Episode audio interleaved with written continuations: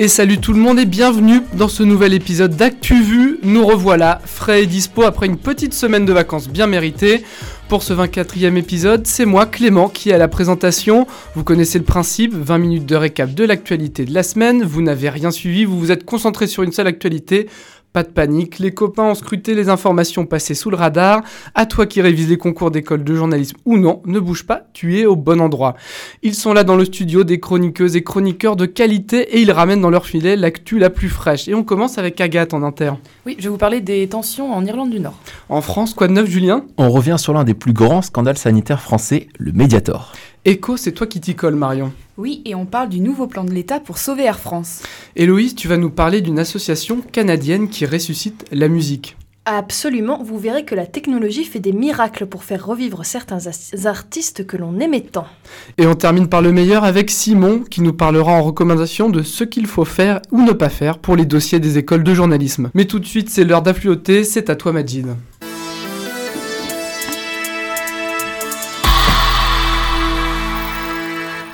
On commence par une ordonnance, celle du 9 octobre 1945, établie par le général de Gaulle. C'est elle qui a permis de créer l'ENA, non pas l'ENA Situation, mais bien l'École nationale d'administration.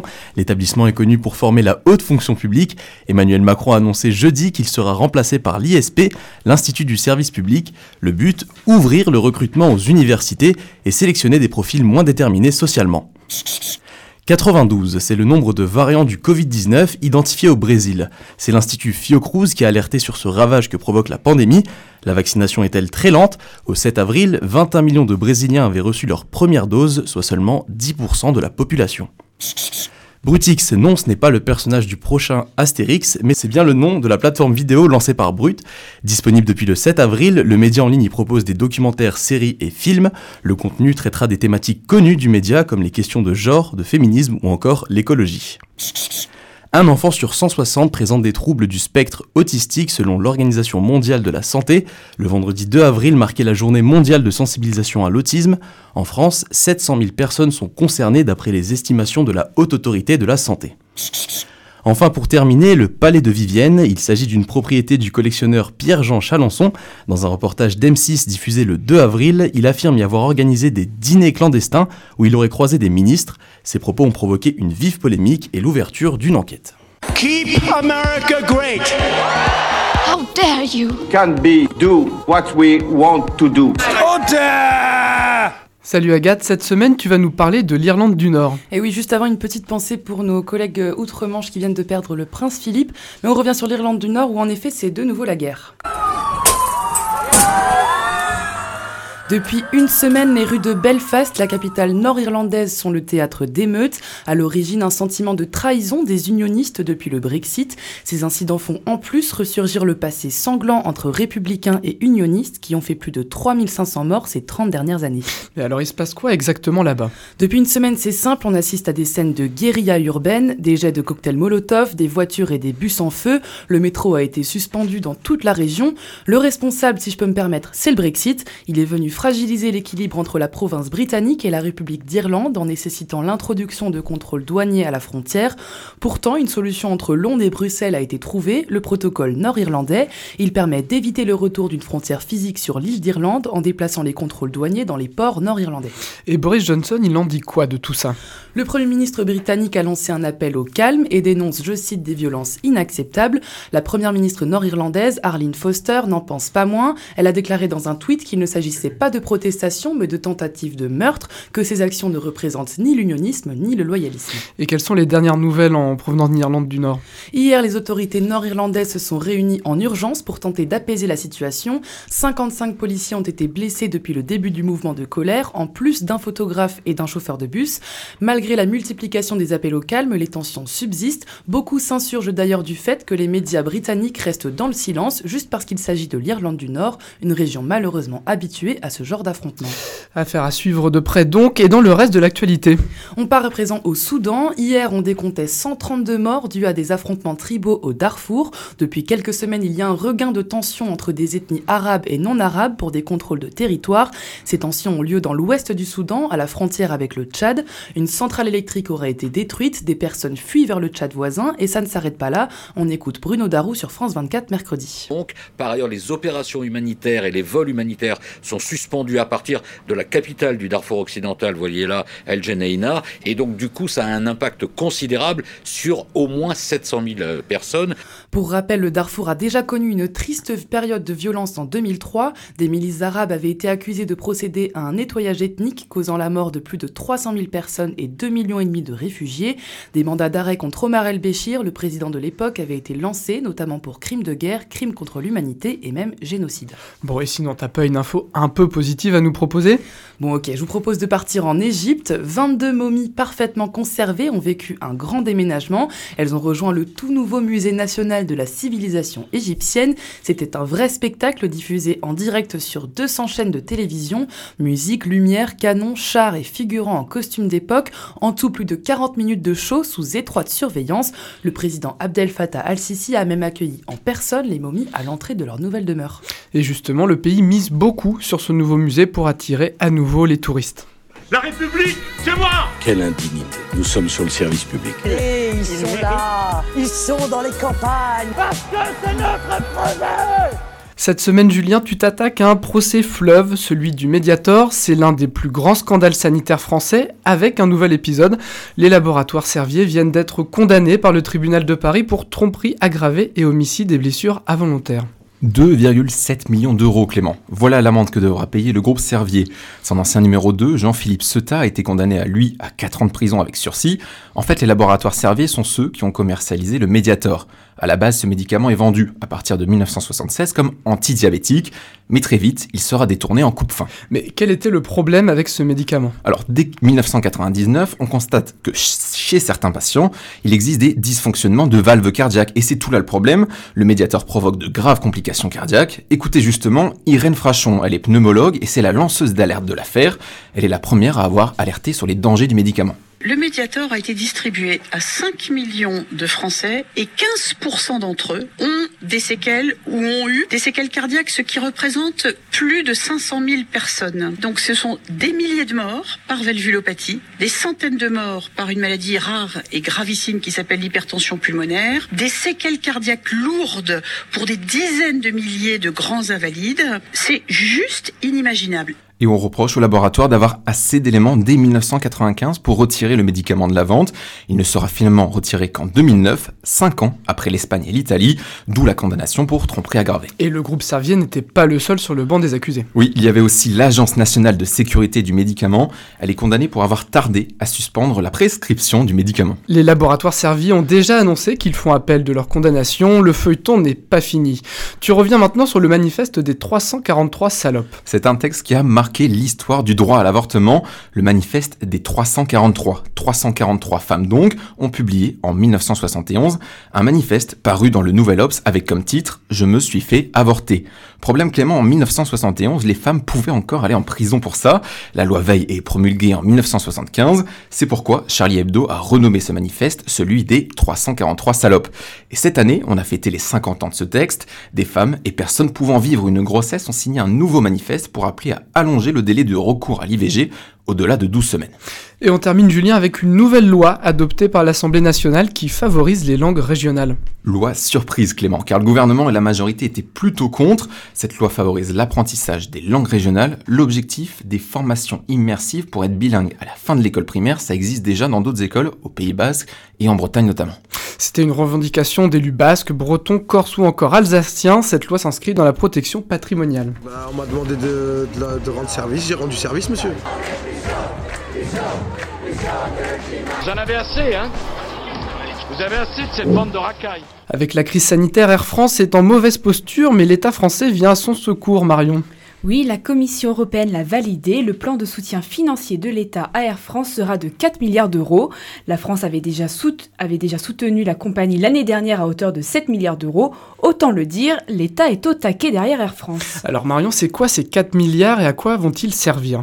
Alors c'est un poil technique, l'année dernière l'État avait déjà prêté 3 milliards d'euros à Air France qui devait être remboursé sous 4 ans. Ce prêt va se transformer en participation de l'État, c'est-à-dire en fonds propres dans l'entreprise. Concrètement, ça veut dire que l'État donne de la valeur à Air France. C'est une aide de long terme, Air France aura plus de temps pour la rembourser. Le dernier milliard, lui, est consacré à la montée au capital. À l'heure actuelle, l'État français détient 14,3% du capital d'Air France KLM. Avec ce milliard supplémentaire, il en détiendra un peu moins de 30% et deviendra donc le premier actionnaire de la compagnie. Et est-ce que la Commission européenne demande des contreparties à Air France? Oui, Air France devra céder 18 créneaux de décollage et d'atterrissage quotidien à l'aéroport d'Orly à d'autres compagnies. Le but, se conformer aux règles de la concurrence. Aussi, tant que la recapitalisation n'est pas remboursée à 100%, Air France a interdiction de dividendes. La compagnie devra aussi limiter la rémunération de ses membres. Une autre conséquence de la crise sanitaire, l'augmentation des dérives sectaires. Oui, Clément, en 2020, 500 nouveaux groupes sectaires liés à la pandémie ont été découverts. Alors, le gouvernement monte au créneau et Marlène Schiappa, la ministre chargée de la citoyenneté, dévoile une série de mesures, notamment pour renforcer la MIVILUD, la mission interministérielle de vigilance et de lutte contre les dérives sectaires. Je nomme une magistrate à la tête de la MIVILUD, Alan Romdan, qui prend ses fonctions euh, cette semaine et j'installe aujourd'hui le nouveau conseil d'orientation de la MIVILUD. Je renforce les liens avec deux ministères fondamentaux, avec Bercy, le ministère des Finances, et avec la justice. Avec la justice, et c'est pour ça que je nomme une magistrate à la tête de la MIVILUD, parce que je veux que systématiquement, désormais, dès lors qu'il y a un signalement, que la justice ouvre des enquêtes sur la question des dérives sectaires. Et avec Bercy, parce que qui dit dérive sectaire dit captation d'argent. Un million d'euros sera aussi consacré à des associations. Le but, mettre en place des programmes de prévention, de détection et de prise en charge des victimes de dérives sectaires. Et on passe à l'Assemblée nationale. Cette fois, les députés ont débattu cette semaine sur la proposition de loi pour un droit à l'euthanasie.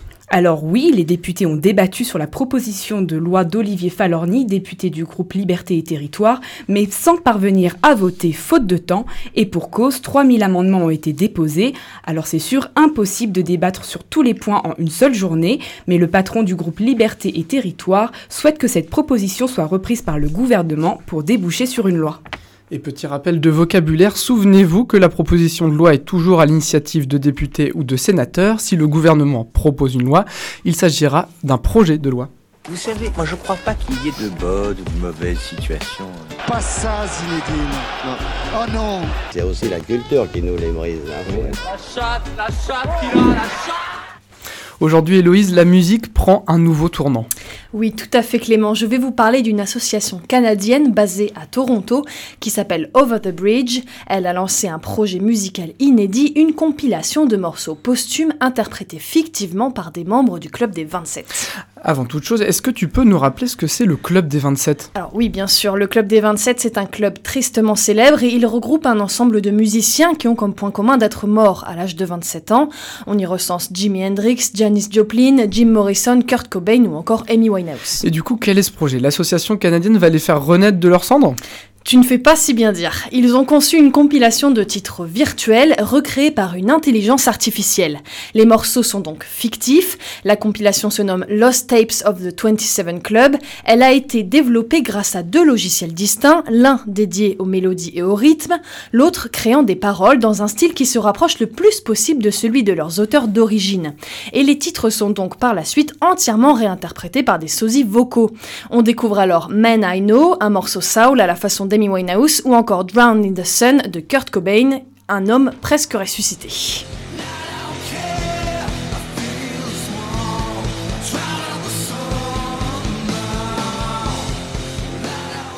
Faut bien avouer que ça peut surprendre un peu cette technologie. C'est vrai que ça peut faire un peu peur, mais l'association canadienne a créé cette compilation pour la bonne cause. Son objectif, accompagner les musiciens en situation de détresse mentale ou prisonniers d'une addiction en les aidant à mener leur projet à bien. Depuis son lancement en 2017, Over the Bridge est déjà intervenu auprès de 2000 acteurs du monde de la musique. L'argent récolté servira d'ailleurs à aider les artistes en difficulté. Sinon, côté sport, on a appris récemment que la Corée du Nord renonce aux Jeux Olympiques. Et oui, le Le comité olympique nord-coréen a justifié ce choix car il souhaite protéger les athlètes de la crise sanitaire mondiale causée par le Covid-19. La participation du pays au dernier JO d'hiver en Corée du Sud avait été un facteur décisif dans le rapprochement diplomatique en 2018, un événement consolidé par un sommet entre Kim Jong-un et Donald Trump à Hanoï en février 2019, qui s'est finalement soldé par un échec. Avec ce renoncement au JO, tous les espoirs de relance du processus de discussion sont douchés. Et on retourne en France, le loto du patrimoine est en route pour sa quatrième édition. Cette semaine, 18 sites ont été choisis et pourront bénéficier d'un soutien financier afin d'être restaurés. Une sélection très variée cette année, il y a des édifices religieux mais aussi des bâtiments civils, agricoles, industriels ou militaires. On passe aussi par des maisons de personnalités célèbres et quelques châteaux. Pour rappel, l'édition 2020 avait permis de récolter 15 millions d'euros. Je te donne juste un petit conseil. Franchement, il faut que tu vois ça. Tu le connais lui? C'est vraiment pas mal ce livre. Ça, c'est bon à savoir. C'est quand l'apéro? C'est un incontournable. Il faut que t'écoutes ça. J'adore le concept. C'est de la bombe. C'est où que ça twerk? Mais elle est où la moulaga? Lettres de motivation, CV et autres papiers, les dossiers pour les concours peuvent être stressants. Alors Simon, cette semaine, tu as demandé à plusieurs étudiants de différentes écoles de journalisme de nous livrer des conseils pour réussir son dossier.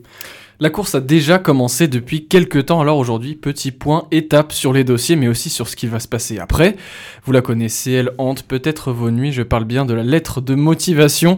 À l'ESCAM à Marseille, elle doit faire 2 à 3 pages, alors Margot vous explique comment l'écrire au mieux. On vous demande de creuser. Pourquoi le JCAM Qu'est-ce que vous attendez de cette école? Il va falloir chercher un petit peu les spécificités de, de l'école, euh, citer des cours qui vous intéressent euh, pour être précis au maximum. Précis, vous devrez aussi l'être pour le dossier à Lille, en particulier quand vous présenterez une interview que vous auriez envie de faire. Mais laissons Stéphane de l'ESJ vous en parler. De montrer quel type de journalisme euh, on a envie de faire et quel type de journaliste on a envie d'être. Les réflexes de journaliste que le candidat euh, peut avoir. Donc euh, trouver une personne à interviewer, euh, quel angle on a envie de prendre pour cette interview et quel thème du coup on va discuter avec cette personne pour réussir à avoir une interview intéressante. Mettre en avant vos réflexes, ce sera également le défi que vous devrez relever pour écrire les trois textes à l'IPJ. Léa l'a réussi et elle vous dit pourquoi c'est important de prendre du temps pour les faire. Ils veulent juste voir votre capacité de sélectionner l'information, de la hiérarchiser, de raconter aussi une histoire. Et en fait, ça, c'est toutes les qualités euh, d'une et d'un journaliste. Et chez nous, à Toulouse, Simon, comment on fait? Eh bien, il y a une des épreuves qui sera un peu la plus complexe, c'est de parler d'une personne qui vous inspire. Alors Léa l'a réussi, et elle a quelques conseils à vous donner en la matière. Euh, ne cherchez surtout pas à donner des grands noms de l'histoire, bien que ce soit très noble et que les causes défendues et les discours soient euh, très enrichissants et, très inspirants. Euh, pensez aussi à donner des personnalités qui vous touchent et vous inspirent, que ce soit un proche, un ancien professeur ou une personnalité connue. Et dites-vous surtout qu'il y a une centaine de candidats qui vont passer ce concours et que si une centaine de candidats citent les mêmes personnalités, eh bien vous passerez inaperçu. On remonte un peu pour parler de l'IJBA, mais aussi de l'EPJT. Et oui, à Bordeaux et à Tours, chacun sa petite particularité. Pour l'école du Sud-Ouest, c'est le côté littéraire que vous devez avoir en tête. Lisez des enquêtes, des livres et des longs formats, ça vous aidera clairement. Et pour Tours, c'est l'expérience qui est valorisée. L'école est attachée aux stages que vous avez pu faire, aux rédactions que vous avez pu intégrer, même si c'est bénévole.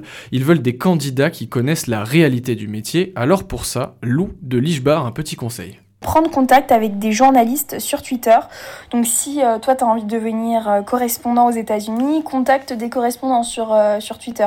Si tu envie d'être journaliste sportif ou tu as envie de travailler à la radio, faire de la presse écrite et en fait, vraiment prendre le temps de discuter avec ces journalistes et de se rendre compte de la réalité du métier. Et si tu as vraiment cette vision réaliste et pas une vision rêvée du métier, et pour finir, une note positive dans toute cette vague de stress qu'on essaye de vous faire passer. Ne vous mettez pas la pression, c'est vous qu'on veut entendre. Pas se dire qu'est-ce qu'attend le jury, mais se dire qu'est-ce que je veux moi montrer au jury et qu'est-ce qui va me rendre, euh, entre guillemets, un peu euh, spécial et, euh, et unique. Ne vendez pas ce que vous imaginez qu'ils attendent. Soyez juste vous, vendez ce, que vous, ce qui vous intéresse, vendez vos passions, vendez vos intérêts. Et à l'oral, ce sera un réel plaisir, ce sera même pas un oral, ce sera une discussion sur les sujets qui vous, qui, vous passionnent. Et ActuVu épisode 24, c'est déjà terminé. J'espère que vous avez pris autant de plaisir à écouter cet épisode que nous à le faire. Merci à Majid, Agathe, Julien, Marion, Hello et Simon. Un grand merci à Juliette derrière la vitre en technique. On fête un joyeux anniversaire à Capucine, 24 printemps. N'hésitez pas à partager cet épisode, à regarder les contenus que l'on poste sur Facebook, Instagram, Twitter. Et on se donne rendez-vous la semaine prochaine, même jour, même heure. Salut